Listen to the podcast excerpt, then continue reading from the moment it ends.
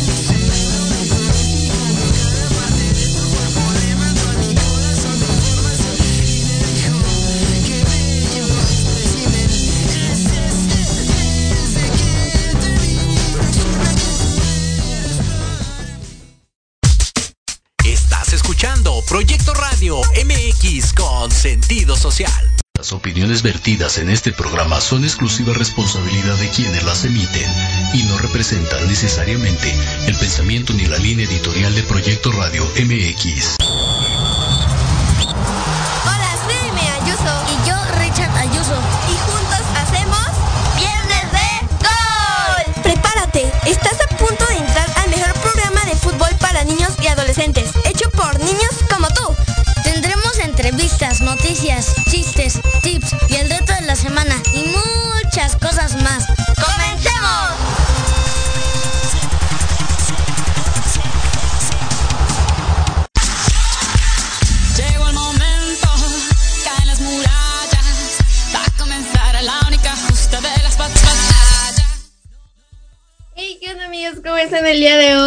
Sean bienvenidos a un programa más aquí en Viernes de Gol. Y bueno, bueno, el día de hoy tendremos varias secciones y estarán muy padres porque también tendremos a una invitada muy especial el día de hoy.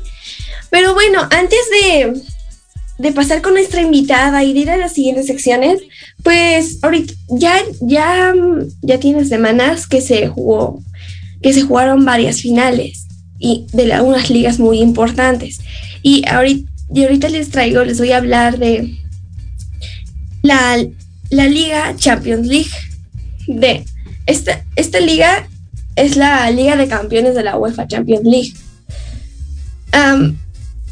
Es el torneo internacional oficial de fútbol más prestigioso a nivel de clubes entre los organizado- organizados de la Unión de Asociaciones Eu- Europeas de Fútbol. Asimismo, es el acontecimiento deportivo anual más seguido en el mundo, con más, con más de 350 millones de espectadores en 2018. O sea, ya tiene tiempo desde 2018.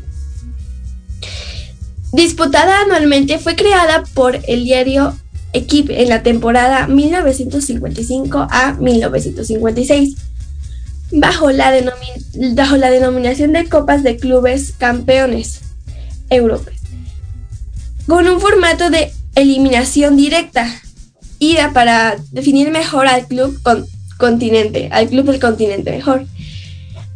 En 1992, el torneo fue reestructurado incluyendo por primera vez un formato de competición de liga o fase de edición. Eh, por, por fase, por la fase de grupos como paso previo a la fase eliminatoria, por lo que fue rebautizado con su vigente denominación para la edición, que fue en 1992 a 1993, consolidado dicho formato. Originalmente para su participación en la, en la, en la liga, los equipos cambiaron las ligas nacionales, pero en 1997 es cuando comenzaron a participar también los, los subcampeones.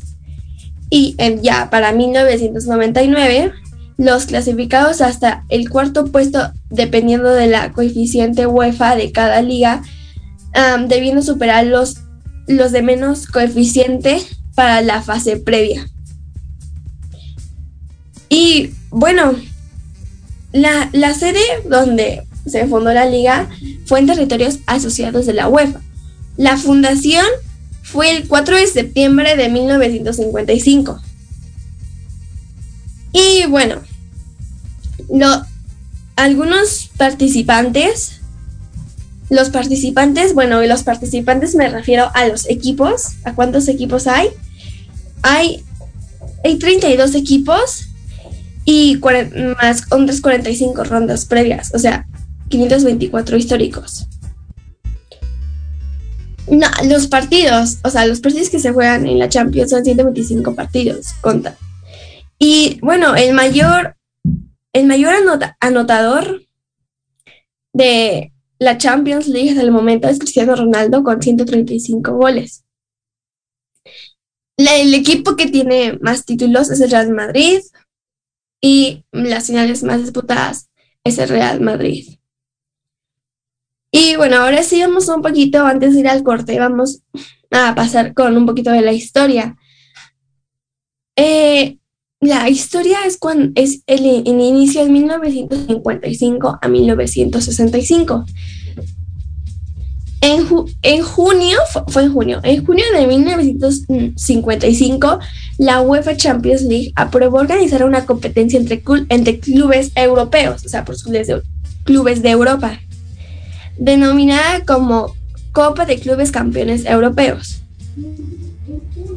más conocida como Copa de Europa. Esta fue impulsada por el periodo deportivo francés de mano de su director en la época, Gabriel Hanot, y ya con su colega, con su amigo, Ferran Jacques y con el apoyo del presidente del presidente del Real Madrid Club de Fútbol, Santiago Bernabéu que bueno, así también se llama el estadio de Real Madrid, Santiago Bernabéu, por el presidente de, del Real Madrid.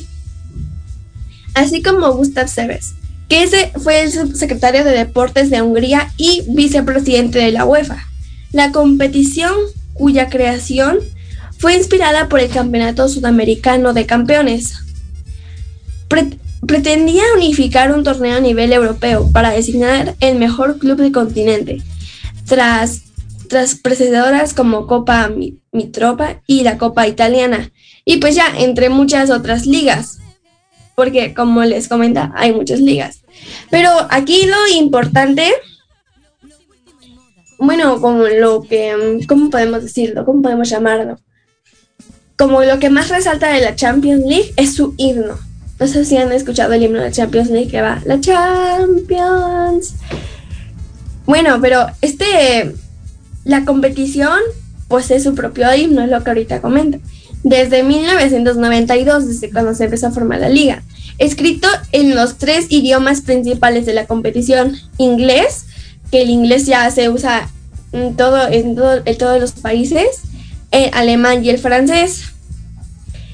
El himno suena antes del comienzo de cada partido de la Liga de Campeones. Asimismo, las cadenas de televisión que, que transmiten los partidos de la Champions están obligadas a emitir una versión reducida del mismo antes y cuando acabe el partido. ¿A qué se refiere con esto? Que antes de iniciar la transmisión del partido tienen que poner el himno de la Champions y ya acabando el partido es cuando vuelven a poner otra vez el himno de la Champions. Porque es lo, como lo comentaba, es el que. Es el que representa a la Champions. No, bueno, a esa liga. Y bueno, ahorita, ya como lo comentaba. Mm, como lo comentaba ahorita, ya aquí la cabina nos está mandando aquí un pequeño corte y bueno, es momento de irnos a un pequeño corte y regresamos con nuestra siguiente invitada. Estamos por Proyecto Radio MX con sentido social. Regresamos.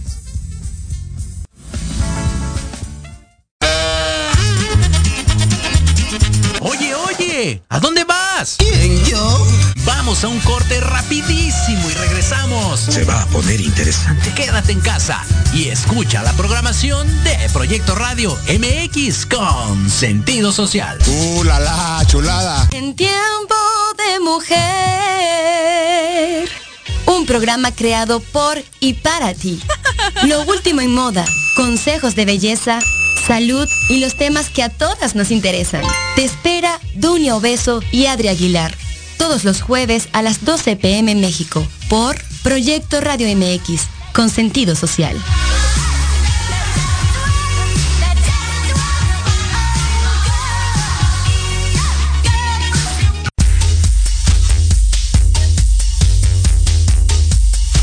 ¿Te interesaría escuchar una confesión médica?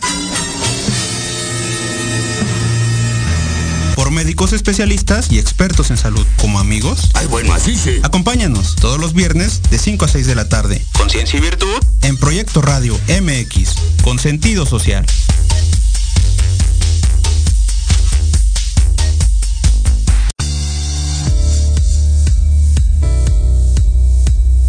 Te invito a escucharnos todos los jueves a las 12 del día en Enlace Legal, donde conocerás los temas jurídicos que impactan a tu empresa. Aquí escucharás las voces de empresarios, autoridades y expertos del sector, solo por Proyecto Radio MX, con sentido social.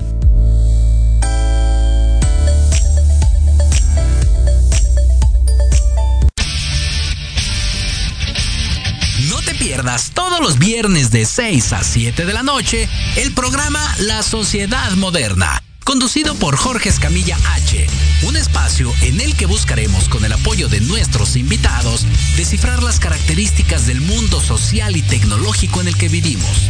Un hashtag semanal, especialistas, diversión, música y cultura te esperan. ¿Y tú? ¿Ya formas parte de la sociedad moderna? ¡Descúbrelo! Por proyectoradiomx.com.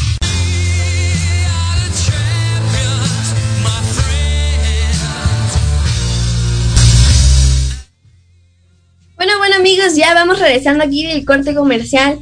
Y ya, bueno, aquí ya está nuestra invitada, nuestra experta, nuestra invitada Atenas Miranda Martínez. Hola, buenas tardes. Hola, buenas tardes. Gracias por la invitación. No, de nada, muchísimas gracias. Bueno, eh, Miranda, ¿nos puedes platicar más o menos a qué te dedicas? Sí, soy, eh, bueno, mi nombre, como lo mencionan, es Atenas Miranda Martínez. Eh, soy la directora general de Jax Pixam, que significa Corazón Verde en Maya Lacandón. Y es una consultoría que se dedica a asesorar proyectos para la conservación, manejo y aprovechamiento sustentable de los recursos naturales. Ok. Y bueno, bueno, ya nos comentas aquí un poquito. No sé si ya podemos iniciar con las preguntas para ya las personas que nos están escuchando. Eh, bueno, eh, Miranda, para empezar con las preguntas, ¿qué, qué es la fauna silvestre? Eh, bueno, la, de acuerdo a la legislación mexicana que nos rige actualmente en México, que es la Ley General de Vida Silvestre, eh, vida silvestre se define como todos los organismos que subsisten sujetos a procesos de evolución natural y que se desarrollan libremente en su hábitat natural, ¿no? Ok. Y a estos, estos animales, ¿qué tipo de animales son? Los de la. Sí, o sea, ahí, abarca, por ejemplo, la fauna nativa, que es la de la de México, también era una de las cuestiones que ahí estaban preguntando. Eh, por, ejemplo, tenemos al venado cola blanca, eh, al cocodrilo de pantano, iguana verde, todos esos son animales, este, son especies silvestres de fauna mexicana. Y con nativo, eh, quería decirles que me refiero a especies que se distribuyen de manera natural en el territorio nacional, en todo México. Eh, Cuando hablamos de especies exóticas, que también era, es este, es en todas especies que están fuera de México, ¿no? Por ejemplo, la avestruz. Ok. Y bueno, ¿cuántos tipos de fauna existen? Uy, no, pues muchísimas, muchísimo tipo de, más bien de especies. Ahí sería como el tipo de especies que hay, pues son, son muchísimos. Está, estamos hablando de fauna silvestre, entran mamíferos, reptiles, aves, anfibios, insectos, también especies marinas. Y bueno, para usted, ¿cuál es su fauna favorita? Y yo, ay, me encantan todos, pero creo que las martuchas Nico de noche, que el nombre científico es Potus flavus, es la que más me, me gusta. Pero realmente todas las especies son, son preciosas, tienen aparte una función biológica bien importante y por eso es importante justamente, eh, pues, eh, promover su conservación y también su aprovechamiento sustentable, ¿no? Aquellas que pueden ser sujetas para aprovechamiento, abastecimiento de mercados. Estamos hablando especies para mercados de mascota, mercados de piel, inclusive de carne, ¿no? Sí pueden ser sujetas algunas a aprovechamiento siempre y cuando se, se manejen de manera adecuada y bajo el marco legal actual. Ok, y bueno, lo que me comentas, eh, ¿qué fauna silvestre se pueden comercializar? Ok, bueno, pues en cuanto a la comercialización, también en lo que les refiero es que es regulada por la Ley General de Vida Silvestre.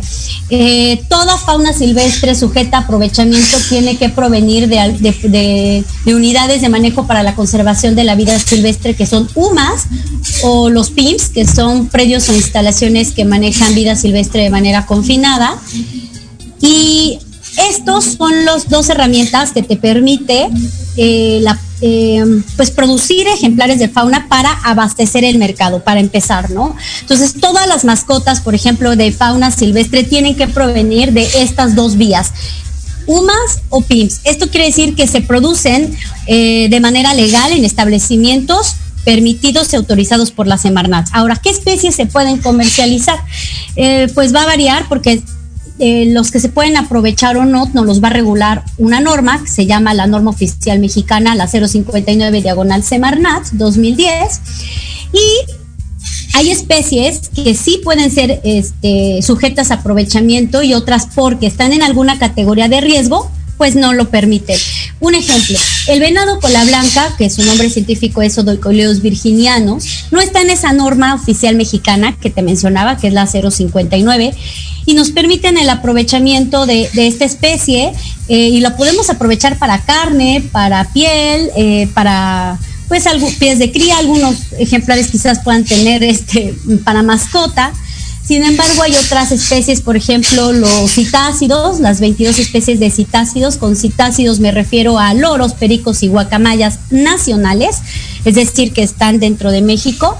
Eh, como están en peligro de extinción y algunos en categoría de amenazado, pues la ley ya prohibió su, aprovechamiento, ¿no? Entonces yo creo que al público le, eh, lo, que, lo que le importa más bien es este, o importante que, que se queden, es que si quieren adquirir una mascota eh, silvestre, primero tienen que hacer una, eh, ver si tienen ellos la capacidad, ¿no? Para poder mantener ese animal. Es un animal ya sea doméstico o silvestre, pues requiere de muchísimos cuidados, muchísimo esfuerzo y compromiso para que esté de acuerdo con buenos estándares de bienestar animal. No solamente es una buena dieta, sino también un buen refugio, atención clínica veterinaria, ¿no? Entonces, si están comprometidos, pues, pues ok. Y la otra también es que vean que se adquieren de manera legal.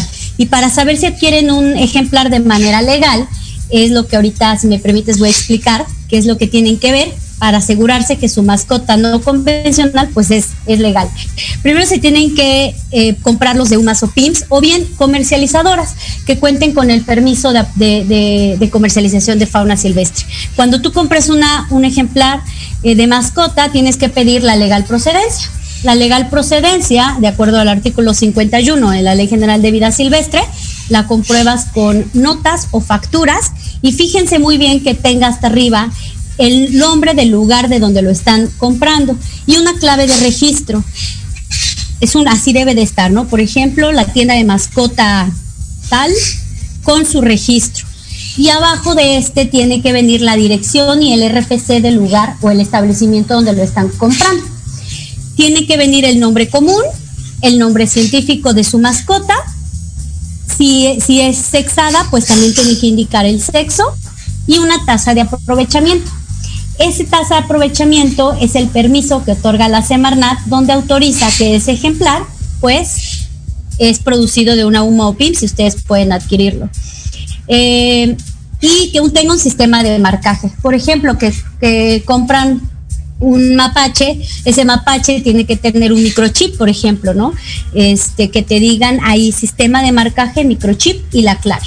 Y si tienen alguna duda, siempre pueden ustedes justamente acercarse a la consultoría de instituciones gubernamentales para corroborar, que, esa, que esa nota de venta sea legal o ese establecimiento sea legal. Creo que es importante que empecemos a ser responsables de nuestras compras porque muchos de los animales que venden pues los sacan de la vida silvestre y pues estamos afectando justamente a las poblaciones, ¿no? Ok, y bueno, Miranda, de todo esto que me comentabas de la comercialización, ¿es permitido comercializarlo en vía pública, al sano silvestre, en vía pública? ¿Es permitido? Eh, bueno, la comercializadora no te registra puntos de venta, te nada más te da el permiso. Entonces, pues sí, lamentablemente si tú tienes en una esquina y estás vendiendo una iguana, pues entonces sí, solamente si tienes el permiso de comercializador, porque la Semarnat solamente da el permiso de comercializadora, no como un punto de venta. Entonces, ahora bien, pues una, completas tú el permiso, sin embargo hay otra parte que es bienestar animal también regulado por la ley general. Si tú donde tienes a los animales para venta o exhibición no tienes los mínimos requisitos de bienestar animal, por ejemplo, el espacio, que estén libres de estrés, de dolor, de hambre, pues entonces, aunque tú tengas tu permiso y estés en la esquina vendiendo iguanas y las tienes sufriendo, la ley también te las puede quitar, pero por el delito de, eh, de trato eh, digno y respetuoso. Ok, muy bien. Ok, ok. Y de todo esto que nos comentabas, Miranda, eh, ¿qué es una fauna exótica? Bueno, especies exóticas, más bien, eh, nos referimos a, a todos los animales que no se distribuyen de manera natural en el territorio nacional. O sea, en México. La fauna que no pertenece dentro de los límites geográficos al país se considera exótico. Un ejemplo, eh, como lo había mencionado, eh, es la avestruz, el erizo africano, el pavo real, todas las especies que, que, no, se distribuyen dentro de México se les considera exóticas. Ok, y bueno, de, las faunas, de los tipos que hay, mm, ¿se puede saber quién es el propietario de una fauna? sería quién es el propietario de la, de la fauna del territorio nacional, más o menos, ¿no? Bueno, la legislación, la legislación mexicana te menciona que todos los mexicanos tenemos eh, derecho del aprovechamiento de los recursos naturales, pero no, no tenemos objeto de apropiación. ¿Esto qué quiere decir? Eh, que si tenemos dentro de nuestro... La fauna silvestre es propiedad de la, de la nación así de sencillo. La fauna silvestre, la que, la que está eh, en su territorio, en áreas naturales, en ejidos y comunidades, que está libre, es propiedad de la nación. Sin embargo, la ley sí te permite el aprovechamiento de aquellos que gestionan esas tierras. Ajá. Entonces, espero haber contestado la pregunta de que de todos somos de la fauna, la propiedad de la nación es de la fauna silvestre, pero también voy a, voy a mencionar algo. Al permitir la ley ese aprovechamiento, este, por eso existen las normas aplicables para el ejido y la comunidad que tienen mil hectáreas de selva y dentro de ese territorio hay fauna silvestre. Bueno, el venado que está dentro de las mil hectáreas del ejido es de la nación pero al ejido le da el derecho de apropiación, es decir, le da el derecho del aprovechamiento de ese, de ese venado bajo el marco legal para poder generar algún recurso económico. Eso es importante diferenciarlo. Ok, bueno, no, ahorita nos comentabas de la comercialización de la fauna, pero bueno, la comercialización de la fauna silvestre, ¿se considera un delito? No, no, no, no, no. Si cuenta con un permiso, puedes tú, eh, no es un delito la comercialización de fauna silvestre legal, si cuentan con la legal procedencia y el permiso de comercialización. Ahora bien, si no cumples con esos requisitos, si el que está eh, vendiendo infringe, y, pero también aquel comprador también está cometiendo un delito. A lo mejor el comprador no es con dolo, pero también es un delito. Es decir, si alguien no hace una compra responsable y compra Ah, una, no sé, una tortuga, pero no se asegura que esa tortuga tenga los papeles de legal procedencia, yo al no cubrirlo, yo también me, encuentro como un infractor y puedo entrar a procedimientos administrativos con la Profepa, que es del organismo institucional, gubernamental, quien tiene la jurisdicción de aplicar la ley. Ok, y bueno, ahorita que nos comentabas esto, mm, no sé, pongamos un ejemplo, yo llego a, a, comprar, no sé, una fauna silvestre, una fauna silvestre, no bueno, un animal silvestre. Y la otra persona me da el, el permiso, bueno, el documento. Este nosotros cómo podemos corroborar que esté bien o que no esté falsificado. ¿Hay algo así? Sí. Ah, pues este, pueden ustedes a, a mediante un escrito libre ese, esa copia eh, mediante un escrito libre ingresarla a la Dirección General de Vida Silvestre, que está en las oficinas centrales, están en Ejército Nacional, en la Dirección General de Vida Silvestre, de ahí de la Ciudad de México, o bien en las delegaciones estatales de la Semarnat. Entonces tú pides como promovente, sí, que tú acabas de, adquirir este ejemplar y que quieres ver si la nota que te dieron es legal. Ellos tienen el, eh, la base de datos y entonces ya la Semarnat te va a decir si, eh, si es legal o no lo es. Ok. Y bueno, nosotros, bueno, cuando una especie silvestre se, encuentra, se encuentre como mascota bueno, o en una casa, sí. y se encuentre en alguna categoría de amenaza, esto sí. puede estar involucrado en algún delito o algo por el estilo. Ah, bueno, si no cumples con la legal procedencia, sí sí es un delito. Si tú tienes un ejemplar, por ejemplo, una mascota de, pues siguiendo con el, eh, una iguana que compraste y la tienes en tu casa, pero cuando la compraste tú no compraste con papeles legales, entonces yo sí me cometo una infracción. Generalmente Profepa actúa bajo denuncia. Entonces, si un vecino ahí te denuncia de que tienes animales silvestres y llega y no compruebas que ese animal es legal con la nota de venta, este, entonces sí te vuelves tú un infractor. Entonces por eso es importante, pues antes de realizar cualquier compra, asegurarse de que, este, de que sea legal, ¿no? Ok, y bueno, este, si se llega a hacer de manera ilegal, ¿cuáles pueden ser las consecuencias? Eh, va a depender de la especie a la que te hayan decomisado, eh, pero pueden llegar a 9 mil, 10 mil salarios mínimos, dependiendo de la especie, o seis meses sin derecho a fianza, ¿no?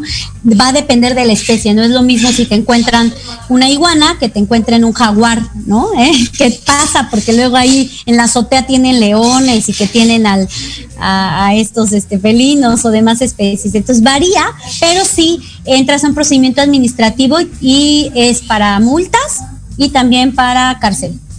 Ok, y bueno, si es que, no sé, a alguien le llega a pasar que se decomisa a su especie, bueno, a su animal, y bueno, se lo, se lo llevan, no sé a dónde se lo lleven, o sea, puedes ayudar con eso, cuando decomisan un animal.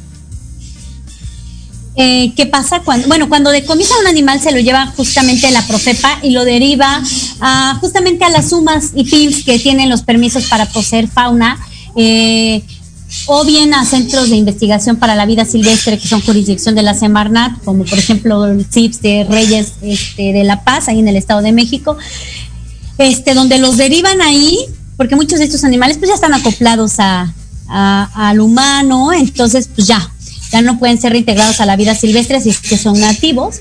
Entonces, pues los dejan en las sumas y PIMS y justamente nosotros los proyectos que asesoramos, muchos de los ejemplares que tenemos, pues son ejemplares procedentes justamente de decomisos y del tráfico ilegal, ¿no? Este, nosotros los resguardamos. Y este, bueno, pues es así como, como, como funciona. Ok, y bueno, si es que no nos llegan a decomisar, ¿puede ser nuevamente entregada a nosotros? Difícilmente se las, se las entregan si no cumplen eh, con la legal procedencia. O sea, si ustedes son incap no, no pueden eh, solventar que con, fue una compra legal, sí los quitan. Por, y ahí no se van este con que a, a, la tienda a quien se lo compraron, ¿no? O sea, ustedes pueden meter una contrademanda y decir, pues entonces vamos a, a yo lo compré y me dijeron que era legal, ¿no? Pero no, si vas a entrar a procedimientos administrativos y difícilmente si no cumples te lo regresan. Y nosotros hay alguna manera de demostrar um, como nuestra inocencia y el estado de que no hicimos nada nosotros y fue el vendedor. Eh, no, es muy difícil. De todas formas, entras en un procedimiento administrativo. Eh, para la ley, el tráfico ilegal va desde el que extrae, el que, comercia, el que vende, el que comercializa y el que compra. Entonces, si el que compra, el que es el último poseedor, que a lo mejor dicen es que yo no sabía que no podía comprar guacamayas o no podía comprar loros eh, nacionales, pues aún así no te libras del procedimiento administrativo quizás no lo hace una persona con dolo, pero no hay forma. Es la ley, es la ley, así lo establece. Entonces difícilmente, difícilmente sales de los procedimientos. Ok, y bueno, en este, este, bueno, ya estamos aquí platicando un poquito sobre eso. ¿Y qué se puede hacer cuando el infractor o bueno, el comerciante no quiere firmar el acta de que lo hizo ilegalmente o puede haber No, este caso? Aunque no quiera, lo tiene que hacer. Sí, no, no, no, este eh, es, eh, es un delito, entonces no hay como opción de, ay, siempre sí, siempre no. Entonces realmente lo que pasa es que eh, lamentablemente en el país, tanto al gobierno como a muchos de nosotros, o sea, de la sociedad, pues no, no valora tanto lo que es los delitos ambientales, ¿no? Entonces por eso lo minimizan, pero la ley es clara y no hay forma, no de minimizar ese delito, ¿no? Que seamos sin dolo lo hayamos comprado. Por eso vuelvo a, repetir que siempre es bueno, primero asegurarse, ¿no? Eh, con expertos en, en fauna silvestre, acercarse a veterinarios de fauna silvestre, que les ayuden a implementar buenas dietas, buenos encierros, buena historia clínica y les ayude también a escoger qué, qué mascota no convencional es la mejor. Y también ellos mismos, muchos saben, y los, y los guían con quién comprar, ¿no? Eh, con quién comprar para que sea legal. Inclusive por eso les, le- los invito a seguir lo que es la página de Jax Pixam. Nosotros comercializamos y asesoramos directamente a los proyectos de conservación eh, y aprovechamiento para que sean compras legales y responsables. Ok, bueno, y ya estábamos platicando ahí de la fauna silvestre. mm, ¿La fauna silvestre se clasifica? Bueno, todos los tipos de fauna se clasifican. Eh, pues como te decía, son mamíferos, reptiles, aves, eh, anfibios. Es- entonces, de acuerdo a la ley, sí es importante la, la clasificación, eh, ya que te define el tipo de aprovechamiento, ¿no? Es por eso a lo que me refiero. Las especies este, terrestres, nacionales, pues sí necesitan, y que no estén en la norma que yo te mencionaba, su manejo y conservación este, tiene que ser mediante eh, UMA o PIMS, que son, los- acrónimos de los que mencionaba al inicio. Eh, lo vuelvo a repetir por si, por si alguien no, no este, no escuchó completo. Una UMA es la Unidad de Manejo para la Conservación de la Vida Silvestre y los PIMS son predios o instalaciones que manejan vida silvestre de manera confinada. Eh, la- por ejemplo, la flora también está regulada, por si no sabían, la flora que maderable y no maderable, si alguna de la especie de flora mexicana eh, está dentro de alguna categoría de riesgo, de acuerdo a la norma oficial mexicana 059, es decir, si está amenazada, si está en, si está en peligro de extinción, sujeta bajo protección especial, pues entonces también tenemos que eh, ver que su venta y producción sea legal. Por ejemplo, ah, los cactus o las suculentas, que a veces dices, eh, ah, bueno, compro este cactus, no, no necesito permiso.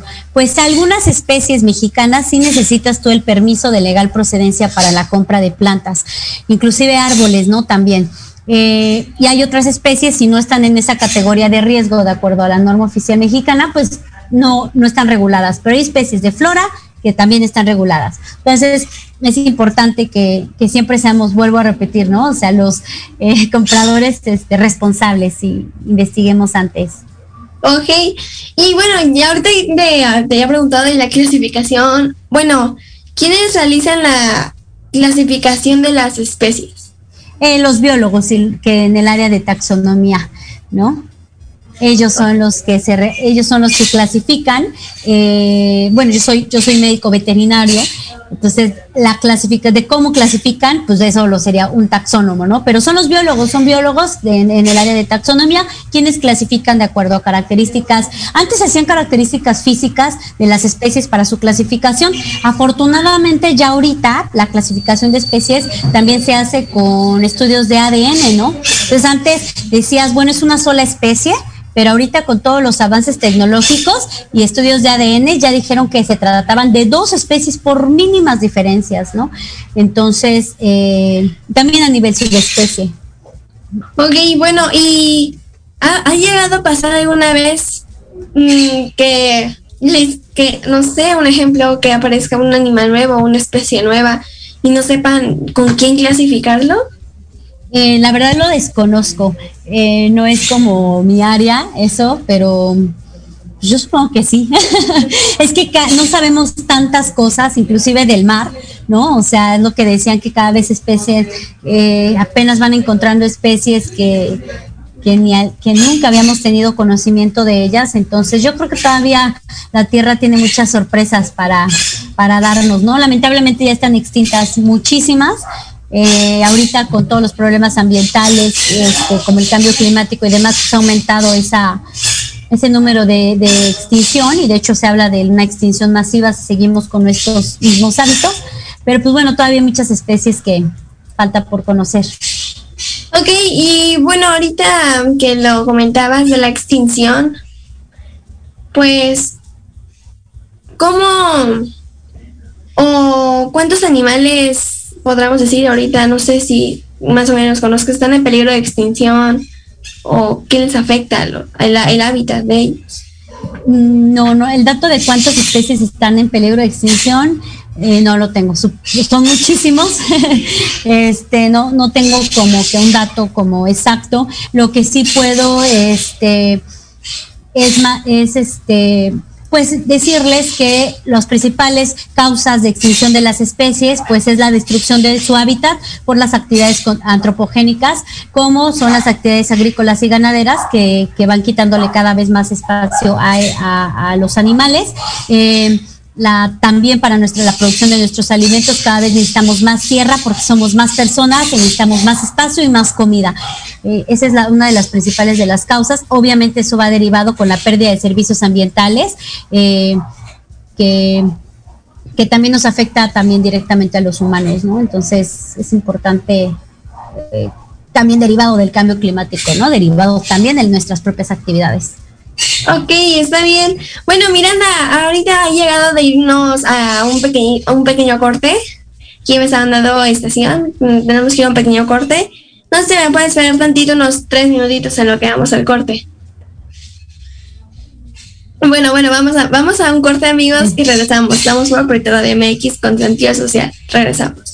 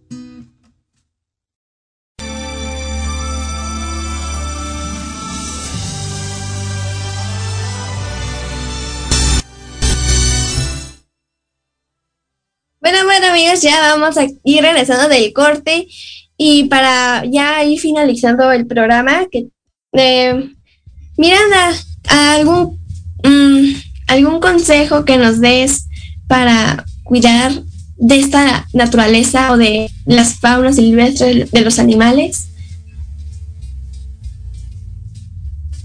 Eh, un, un momento, tu micrófono, por favor, para que se oiga.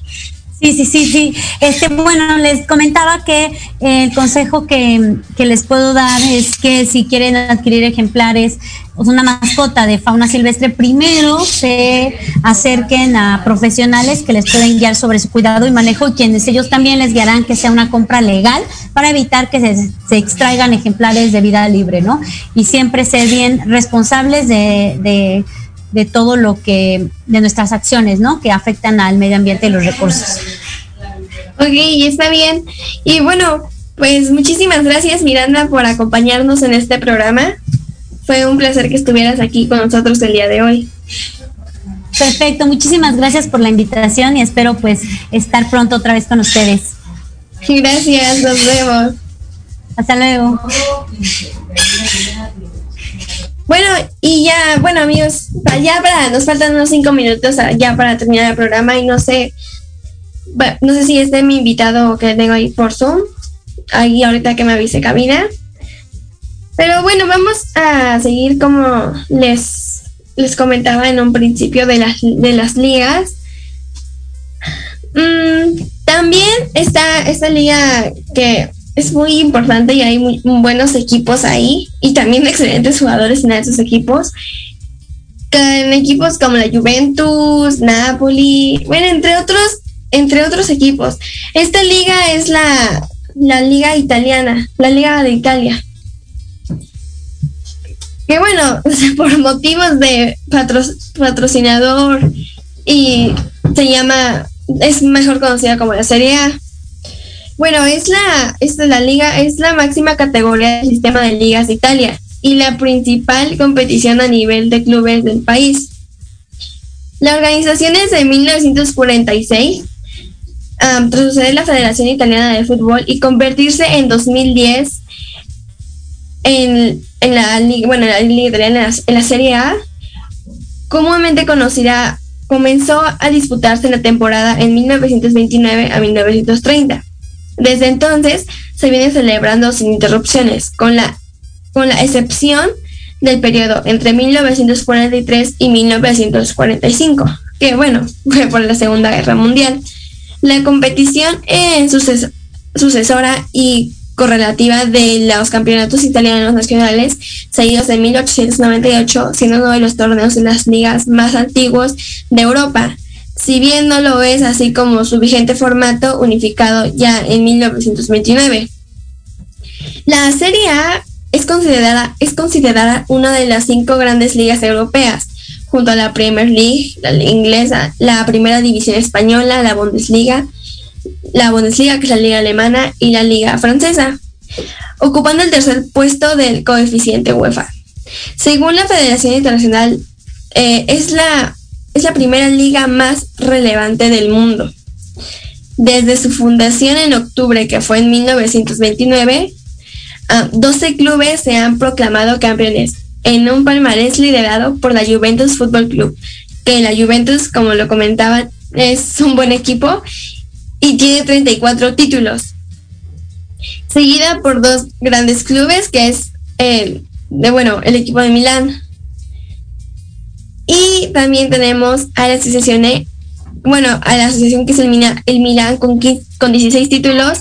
Y también, bueno, la Juventus Fútbol Club vigente, campeón que ha lanzado nueve consecutivos, nueve títulos desde la temporada 2011 a 2012. Es el único club que ha ganado todas las competiciones posibles a nivel las, todas las competiciones posibles a nivel continental, junto al título de campeón mundial.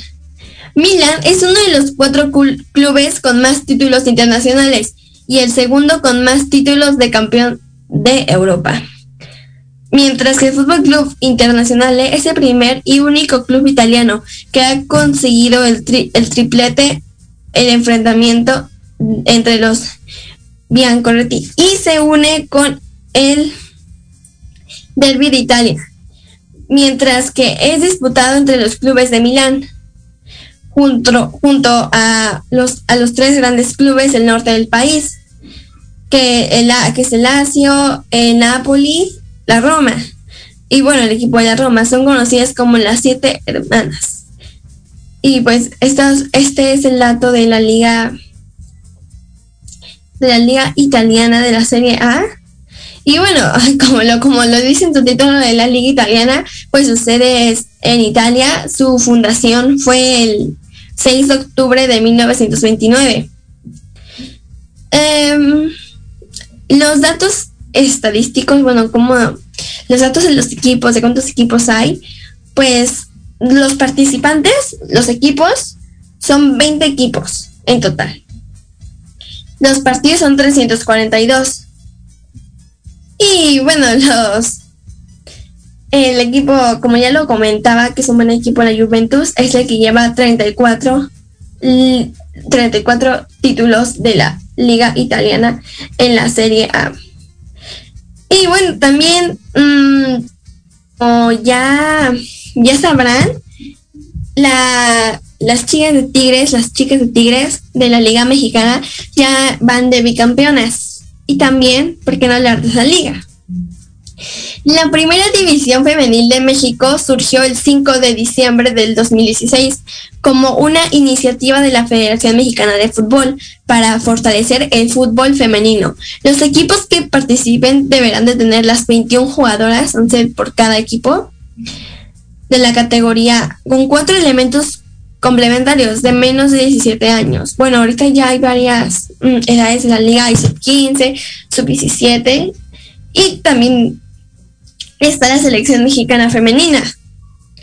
Originalmente se completaban la participación de los 18 representativos femeniles de los equipos que compiten en la primera división de México. Sin embargo, este número se vio reducido debido a que Chepas y Puebla declinaron su participación a causa de que no se encontraban en venta. Además de haber tenido demasiados problemas de presupuestos, incluso para pagar las nóminas de sus planteles, de sus, en sus planteles masculinos. Si no pueden pagar los masculinos, pues los femeninos menos. Ah, y bueno, como ya como, le, como lo comentaba la liga femenil, eh, la sede es aquí en México. La confederación es CONCACAF y el continente es en Norteamérica. La fundación fue el 5 de diciembre del 2016, o sea, esto de la Liga Femenil apenas lleva cuatro años. Y su primera temporada fue en Apertura 2017. El campeón actual es Tigres. Bueno, Tigres con su bicampeonato. Las chicas son muy buenas. Y nuestro subcampeón es Monterrey. Y bueno, ya vamos también para también hay, está la Women's Champions League, que es la liga como la Champions League, pero la liga femenina Champions League. Y bueno, la liga de campeones femenino eh, Europa es disputada anualmente en la competición. Fue creada en la temporada 2001-2002 bajo la denominación de Copa de la UEFA femenina con un formato de liguilla de fases de grupos y eliminación directa a semejanza de la competición masculina. En ella participan los equipos campeones de sus respectivas ligas y en aquellos países en los que no existe liga femenina participa el campeón del respectivo campeonato de copa. En 2009 el, el torneo fue reestructurado pasado a tener dos rondas clasificatorias previas a la fase final del torneo en sus decisiones de final, ya, disputado, ya disputados por sistema eliminatorio directo hasta el final. Y bueno, aquí ya, como sabrán, eh, la sede es en territorios asociados de la UEFA. Su fundación fue el 14 de agosto del 2001. Bueno, los equipos, los participantes son 32 equipos más 24 rondas rondas previas. Ah, el equipo que ha tenido de la femenil más títulos, digamos, es el Olympique de Lyon. Y también el que ha disputado más finales. Y la mayor anotadora de la Women's Champions League es Ada Herbert, que ella es una jugadora muy buena. Y bueno, ya amigos, para terminar el programa, pues quiero agradecer a todas las personas que nos estuvieron escuchando el día de hoy. Y muchísimas gracias aquí a Cabina que nos apoyó en, en esta transmisión del día de hoy. Muchísimas gracias a todos amigos, pues nos vemos la siguiente semana en un programa más, aquí en Viernes de Gol. Nos vemos.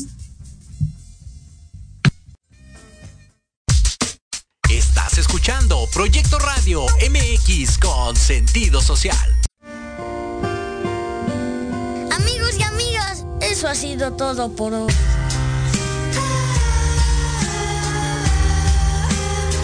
En Viernes de Gol. Te invitamos a seguirnos en nuestras redes sociales, Facebook y YouTube, como Viernes de Gol.